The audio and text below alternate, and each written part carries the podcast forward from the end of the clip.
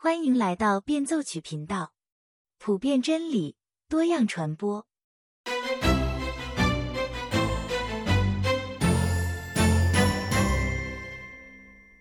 Hello，大家好。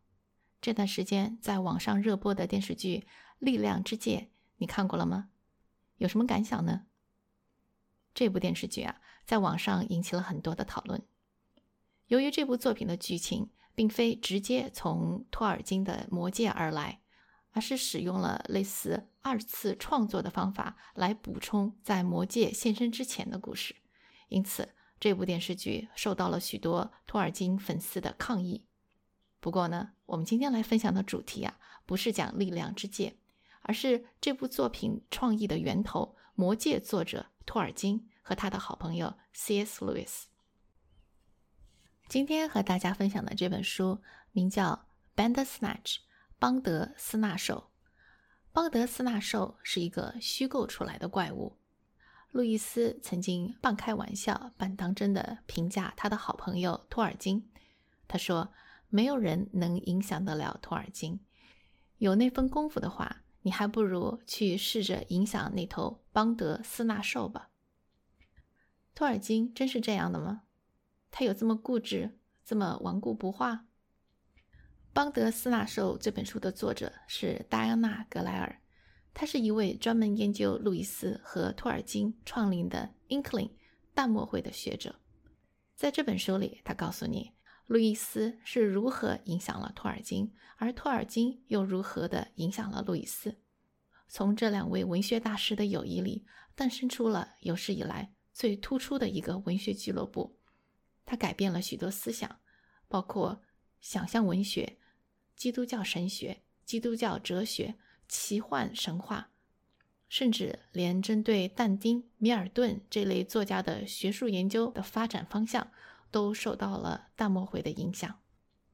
路易斯在世的时候，参加了许多文学小组，有牛津大学的苏格拉底辩论俱乐部，还有一起共读古英语的读书会。再有一个就是最著名的淡墨会 （Inkling）。淡墨会的成员总共加起来有十九名。最开始的时候只有路易斯和托尔金，后来呢就不断有人加入进来。这里面包括了各种各样的人物，有父子团队，这就是托尔金和他的儿子 Christopher；有兄弟连，那就是路易斯和他的哥哥退役军官沃尼。这些人啊，来自社会的不同角落。他们当中有作家，有画家，有语言学家，有医生，有历史学家，有神学家，有士兵，有演员，有出身高贵的贵族，还有自学成才的平民。他们每周四晚上聚会，保持了十七年之久。不过，绝大多数的时间，经常出席的只有六七个人。每次大漠会是这样开场的：大家吃光晚饭。陆陆续续的来到路易斯在牛津大学莫德林学院的房间，这时候大概是晚上九点。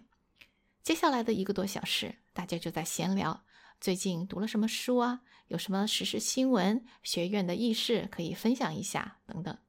然后呢，大概在十点半左右，路易斯就会泡上一壶浓浓的茶，大家点起各自的烟斗，在烟雾缭绕之中，路易斯就会问：有没有人读点什么给我们听听？这里呀，我要插一句，介绍牛津大学的教学方式。作为世界排名第一的学府，牛津大学的教学方式非常独特。它最核心的教育是通过导师一对一或者一对二展开的。一般的大学里呢，学生都是上大课，至少也有几十个学生，有的时候几百个都不稀奇。在牛津大学，学生每周与自己的导师见一次面。每次一个小时左右，老师每周都会开出一份书单，让学生去读。读完之后写一篇文章。那么接下来的这一周里，学生就要把这些书全部读完，然后交上一篇大概三千到五千字左右的文章。在与导师见面的这一个小时里，把这篇文章读给老师听。一般的大学里，学生每个学期交一份报告。这里的区别是，牛津的学生每周都要交这样的报告。而且啊，这只是一门课而已。如果你要修两三门课的话，那每周就是要交两三份这样子高质量、高强度的报告。牛津大学教学的重点不在于听老师上课，而是在于从老师开的书单里面找出相关的信息，形成自己的观点，并且表达出来。在学生和导师在一起的这一小时里，学生一边读，老师一边听，一边指正。大漠会的成员里有好几位牛津人。所以，把这样子的传统带到读书会来是再自然不过的事了。每次大漠会的聚会里，总有人会来分享自己最近写的东西。比如说，托尔金的《魔戒》，几乎每一章都是先在大漠会里读给朋友们听，然后再拿回去润色、修改、精雕细琢之后才发表出版的。路易斯自己在大漠会里读了他的《空间三部曲》《梦幻巴士》《痛苦的奥秘》《奇迹》。魔鬼家书，还有其他许多许多的文章，他几乎是每写一章，就会在大漠会里分享一章的内容。听到这里，你可能会想说，托尔金和路易斯这两位文学大师又同在牛津大学任职，当然他们会走到一起去的。可是啊，这里我要告诉你，友情的建立可不是那么容易的事情。即使他们有许多的共同点，路易斯和托尔金最开始认识的时候。可不是那种一拍即合的朋友。一九二六年，路易斯在一次教务会议上第一次碰到了托尔金。当天晚上，他就在日记里这么写：“这个家伙脸色苍白，说话倒是挺流畅，没什么害处，就有点欠抽，抽他一两次就够了。”所以你看，路易斯和托尔金可不是那种一见如故的朋友。路易斯是爱尔兰人。从小在新教徒家庭长大，虽然他年轻的时候对信仰不是特别当真，但是新教徒家庭的传统让他对天主教总有一些那种说不清道不明的偏见。等他到了牛津大学莫德林学院开始教英语文学，同事又告诉他不要和那些语言学家打交道。托尔金既是天主教徒，又是语言学家。照这个道理来说，他们根本就没机会做朋友了。那么，他们到底是怎么走到一起来的呢？是他们对北欧神话的喜爱，对古老的过去的那些事物的喜爱，让他们走到一起来的。托尔金自己有一个读书会，名字叫做“啃煤人”，啃就是啃东西的啃，煤就是煤炭的煤，啃煤人 （coal biter） 这个词的来源来自于北欧。意思是说啊，一群人聚在一起讲故事，外面冰雪纷飞，他们就凑在火旁边，离火很近很近，看上去一个个就好像在啃着煤炭一样。这个读书会每周聚在一起读古老的诗歌和故事，这些诗歌故事是以冰岛语写成的，他们一边读一边慢慢的翻译，每个人都得参与。当路易斯听到有这么一个读书会的时候啊，他就迫不及待地加入了进来。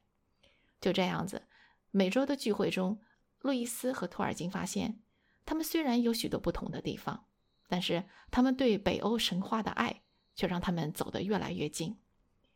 用其他人的话来说，这两个人在一起啊，就好像两头小熊，你一言我一语的，嘴皮子一个比一个厉害，较量的不亦乐乎。肯梅人这个读书会把书读完之后，自然也就没了下文。然而，路易斯和托尔金觉得对方都是很好的文学伙伴，于是他们依然每周聚一次，要么呢是在路易斯的房间里，要么在附近的小酒馆里交流自己的写作。就这样，他们成了非常要好的朋友，从文学到神话到信仰，在一起无所不谈。托尔金是一门虔诚的天主教徒。他就一次又一次地帮助路易斯梳理关于信仰方面的问题。一九三一年九月十九号的这个晚上，路易斯邀请了两位朋友到他的房间来共进晚餐，一个是托尔金，另一个是 Hugo Dyson。Hugo Dyson 是附近一间大学的英语文学讲师。吃完晚饭后，他们来到户外的花园小径漫步。谈的都是他们最喜欢的话题：北欧神话、诗歌、信仰、哲学。在这之前不久，路易斯刚刚从无神论者转变成有神论者。但是，这个神到底是谁？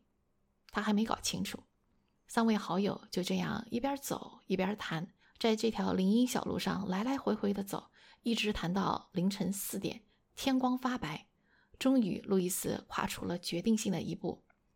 十二天之后，他写信给他最好的朋友 Arthur Graves，在信里他这么说：“我刚刚从相信神确定到相信耶稣基督。那天晚上和托尔金和 Hugo Dyson 的谈话对我的转变十分有帮助。”路易斯的一生一共写了三十多本书，用他自己的话来说。几乎他所有的写作都是福音性写作。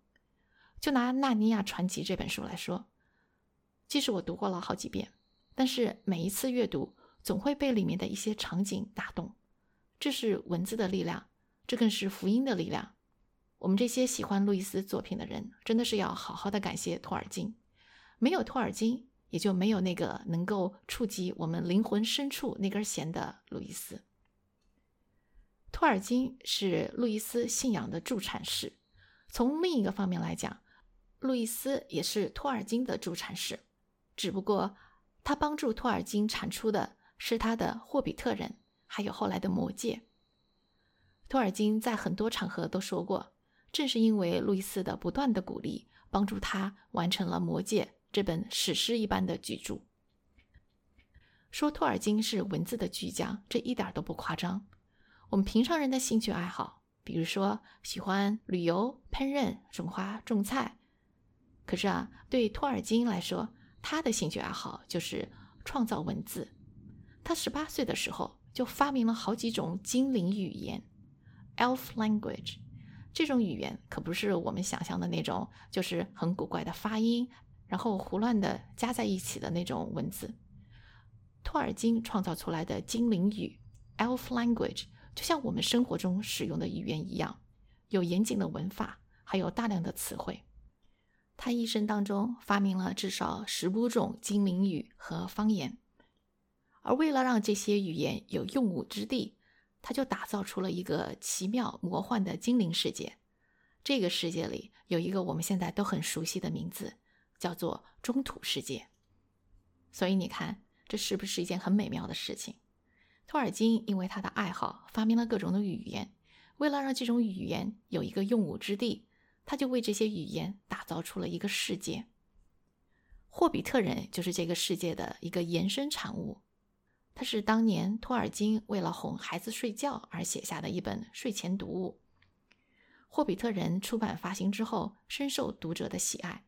于是呢，出版社又找到了托尔金，让他再写个霍比特人的续集。可是啊，写着写着，托尔金就写不下去了，他打算放弃这个计划。而路易斯则不断的鼓励他，给他出主意、提建议。终于在一次交谈中，他给了托尔金一个关键性的建议，让他茅塞大开。终于，托尔金写出了我们现在熟悉的《魔戒》三部曲。托尔金是这么评价路易斯的：“他说，有很长的一段时间，他是我唯一的听众。”只有路易斯不断的告诉我，我的这些闲暇时间的写作不仅仅是个人爱好消遣。如果不是他的热忱的盼望，我永远都不会写完《魔戒》的。在路易斯之外，对托尔金帮助最大的莫过于淡墨会了。读书会有许多种，淡墨会和其他所有读书会最明显的不同的是，一般的读书会是大家读别人写的书。而淡墨会是大家聚在一起读读书会成员准备要出版的书，他们读的内容很广泛，有神学的，有魔幻小说，有诗歌、文学评论等等等等。前面说过，这些成员来自于各行各业，不是每个人都是作家，但是呢，他们都是对文字很感兴趣，喜欢深刻的思考。如果一定要说他们有什么共同点的话呢，那就是他们的信仰。他们都是基督徒，有的是新教徒，有的是天主教徒。在这样的一个氛围里，分享可不是随便的来读一篇自己写的文章，因为在座的人都会提出意见和建议，有的时候甚至很尖锐、很苛刻。如果没有一点度量的话，真的是很难坚持下来。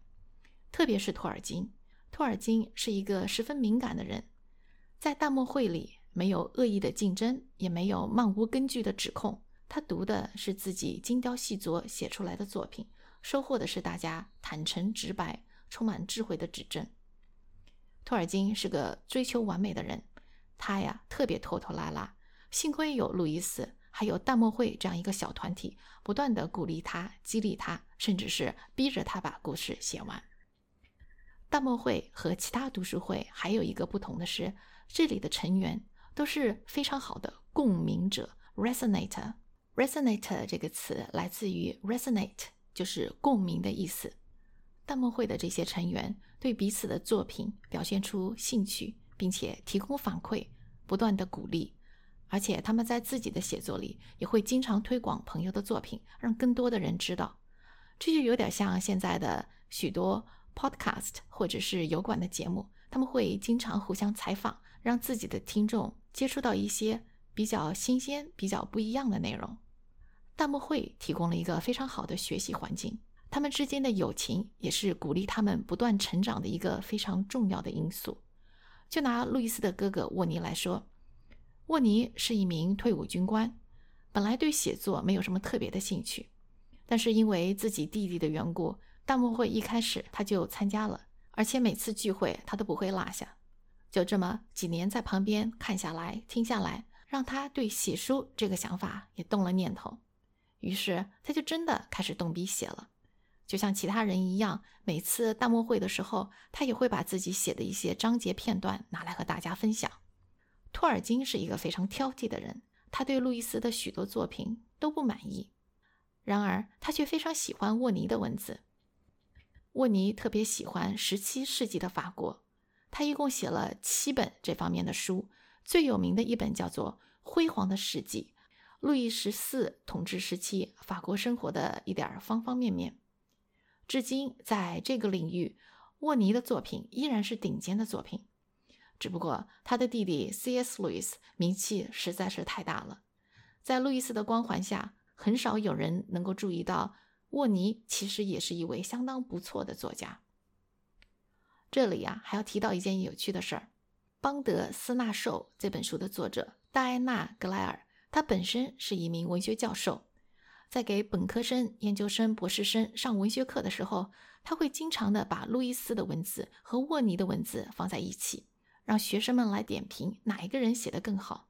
当然，他不会告诉学生们这些文字是谁写的。你知道吗？所有的人无一例外的，每次都会说是沃尼的文字比路易斯更好，挺有趣的一件事儿，对吧？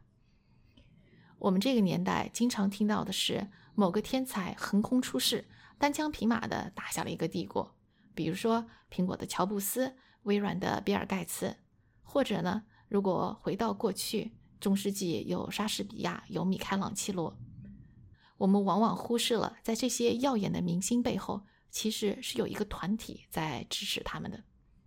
这个时代更加应该是一群人的时代。而不是一个个特立独行的个人时代。邦德斯纳寿这本书告诉我们：如果你想提高自己，你需要的不仅仅是灵感，你还需要反馈，需要鼓励，需要支持，需要批评。你要找到一个同伴，从两个人开始。